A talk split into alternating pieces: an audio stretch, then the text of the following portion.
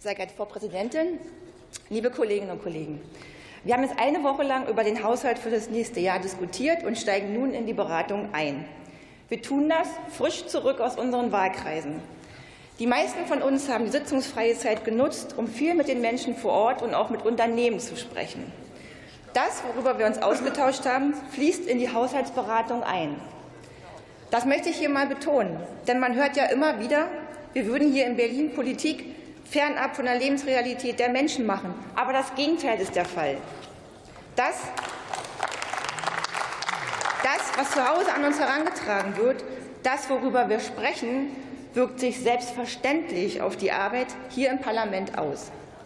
Ich möchte das mal konkret machen und von meinen Unternehmensbesuchen bei mir im Nordwesten Brandenburgs berichten. In den letzten Wochen war ich in Fabrikhallen, Handwerksbetrieben und Krankenhäusern.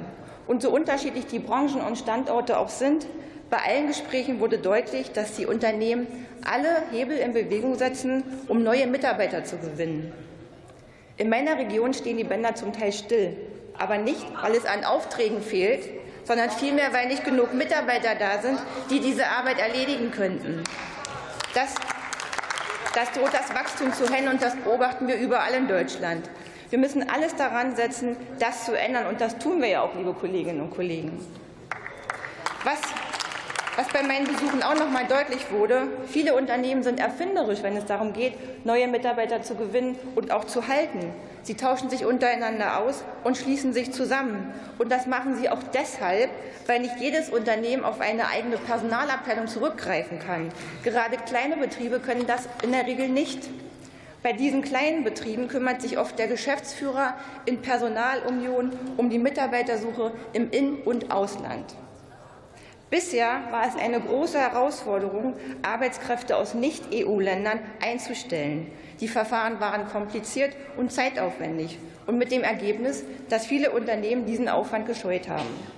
Und auch den Bewerbern wurde es schwer gemacht. Selbst gut Qualifizierte mussten ein sehr umständliches Verfahren durchlaufen, ehe sie überhaupt einreisen durften. Und damit sich das ändert, haben wir ja schon viel bewegt. Richtig ist, dass wir beides brauchen. Wir müssen einerseits unser inländisches Potenzial voll ausschöpfen. Andererseits sind wir auf qualifizierte Einwanderung aus dem Ausland angewiesen. Das heißt, dass wir zum einen alles daran setzen, um diejenigen Menschen in Arbeit zu bringen, die bei uns auf Jobsuche sind. Und wir stärken noch gezielter junge Menschen, die eine berufliche Ausbildung beginnen wollen. Dafür haben wir das Weiterbildungsgesetz beschlossen. Zum anderen sorgen wir mit dem Fachkräfteeinwanderungsgesetz dafür, dass es qualifizierte Arbeitskräfte leichter haben, wenn sie zu uns kommen wollen. Und ja, diese qualifizierte Einwanderung brauchen wir. Bundeskanzler Olaf Scholz hat es hier vor zwei Tagen an dieser Stelle auf den Punkt gebracht. Zitat Wer behauptet, wir könnten völlig ohne Arbeitskräfte aus dem Ausland auskommen.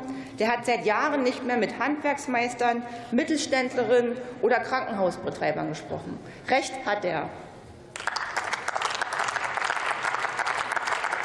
Was ich damit sagen will, das Fachkräfteeinwanderungsgesetz schafft große Erleichterungen sowohl für Unternehmen als auch für die Bewerber. Und das wollen wir erreichen, dass es für alle Seiten einfacher wird. Ein wichtiger Baustein ist dabei auch, dass wir nicht nur Akademiker ansprechen, sondern ganz bewusst auch diejenigen mit einer Berufsausbildung. Oder, um es mit unserem Bundesarbeitsminister Hubertus Heil zu sagen, wir brauchen nicht nur Master, wir brauchen auch Meister.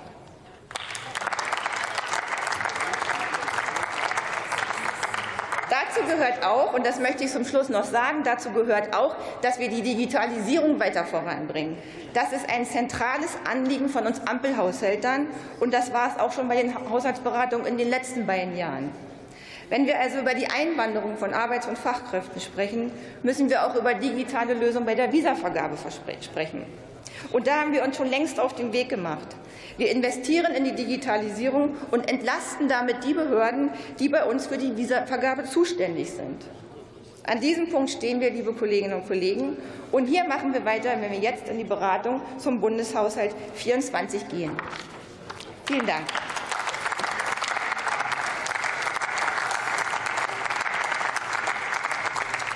Und für Bündnis 90 Die Grünen hat das Wort Sven Christian Kindler.